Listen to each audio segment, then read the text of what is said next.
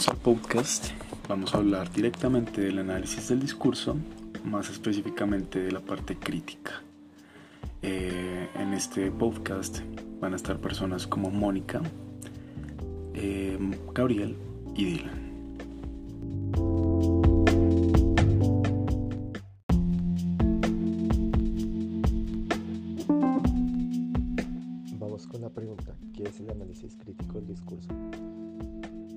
Análisis crítico del discurso es una investigación de tipo analítica que estudia el abuso del poder social, el dominio y la desigualdad en un contexto social y político. Lo que busca el análisis es poder contribuir de manera efectiva a la desigualdad social que hay, es decir, de buscar cómo sus diferentes modos de poder en el que este se maneja en un contorno social. También está la pregunta, ¿qué dicen los del discurso y la sociedad?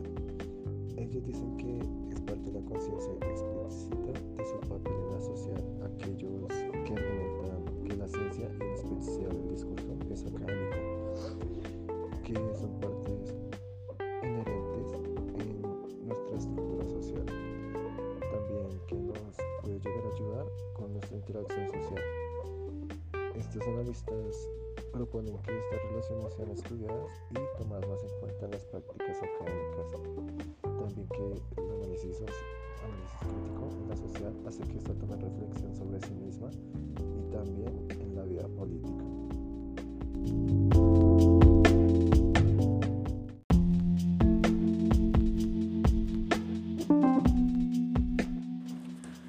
Dejando ya en claro que el análisis del discurso crítico es una aproximación interdisciplinaria del estudio del discurso como una manifestación lingüística, el cual se encarga de analizar cómo las relaciones sociales se establecen y potencian a través del lenguaje.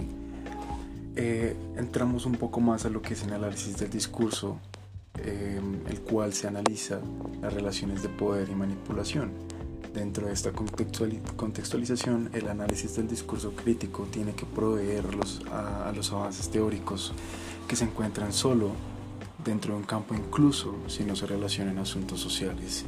Asimismo, estos problemas sociales son multidisciplinarios en todo aspecto, porque analizamos bastantes posiciones concretas de la sociedad como tal, tales como son, pues, por ejemplo, sociales, emocionales, políticas y culturales. Estos análisis concretos van más allá de la interacción y requieren ser más explicativas.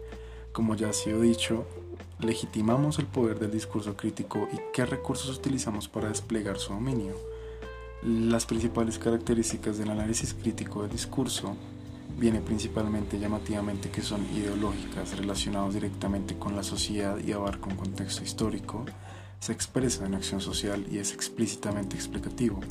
Por otro lado, el discurso acrítico o el aspecto acrítico son aquellos que no complementan del todo esas características, puesto que son mucho más cerradas y menos enriquecidas o más bien desinteresadas. Son características marginadas ordinarias las cuales refieren a que las partes críticas se definen como científicas porque se enfocan más en lo político únicamente, más no en los demás aspectos.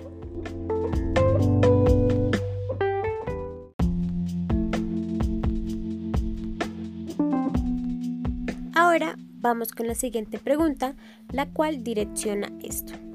¿Cómo vemos en nuestra sociedad el poder como control y cuál es el acceso al discurso por medio de su control como tal?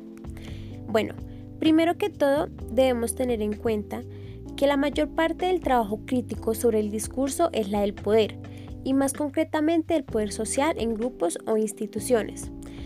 Mm, muchas veces eh, o muchas personas siempre se enfocan en que las personas con un alto rango, ya sea dinero, estatus, fama, conocimiento, información o cultura, generan una forma de discurso mucho más em, convencional. También debemos tener en cuenta que eh, dependiendo a eso, la manera en cómo el discurso se controla eh, genera unas acciones hacia las personas, hacia las comunidades, eh, generando persuasión y manipulación. ¿Por qué persuasión y manipulación? Como nos hemos dado cuenta, ha venido de siglos pasados, eh, ejemplo, presidencia, con sus diferentes ramas legislativas, alcaldes, gobernadores, concejales, ellos tienen una manera de manipular su comunidad a su, no por decirlo a su antojo, sino a lo que más le conviene. Entonces, las personas, al ser menos, por decirlo así, de menos rango, eh, generan una persuasión totalmente diferente a lo que realmente debería ser. Ahí ya viene la manipulación de la mente y el poder que tiene la mente y el poder de convencimiento que tienen las diferentes eh, personas para imponer en una comunidad. Entonces, eh, esto se ve mucho en política, como ya lo había dicho, en instituciones académicas y en diferentes, lo vemos en la cotidianidad muy seguido. En cuanto al acceso al discurso y pues su control, debemos tener en cuenta pues que el discurso público es eh, la llave a la comunicación y pues por ende a su control eh, por medio de símbolos, por medio de símbolos o por medio simbólico. ¿Por qué? Porque no solo es em, un discurso por medio de un alto rango, sino también puede ser por medio de publicidad. Eh, muchas personas se dejan convencer por publicidad. Eh, ya sea vallas publicitarias o un cortometraje mostrando algún producto super top. Y las personas se dejan convencer por eso. ¿Por qué? Porque generan un poder de convencimiento mental y un poder de convencimiento mucho mayor, el cual hace que las personas dejen la persuasión y todo esto a un lado. Y ya concluyendo, eh, también em, se debe tener en cuenta de que eh, el tiempo, el lugar del acontecimiento comunicativo, comunicativo o sobre qué participantes pueden o deben estar presentes en él, ya sea en el discurso, en todo eso. Esto juega un papel muy importante en cuanto al acceso al discurso y su control como tal. Gracias.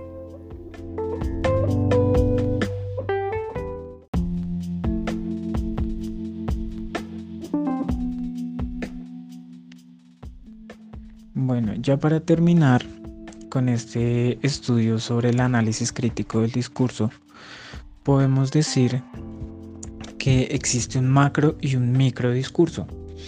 ¿A qué hace referencia esto? Esto hace referencia a, la cantidad de personas que están en cada discurso. Es decir, en un micro discurso, todo el peso cae sobre una persona que es la que realiza eh, sus argumentaciones referente a su ideología. Y en un macro discurso ya podemos ver asociaciones, podemos ver grupos, podemos ver instituciones que pues también crean sus, sus argumentos dependiendo de su ideología.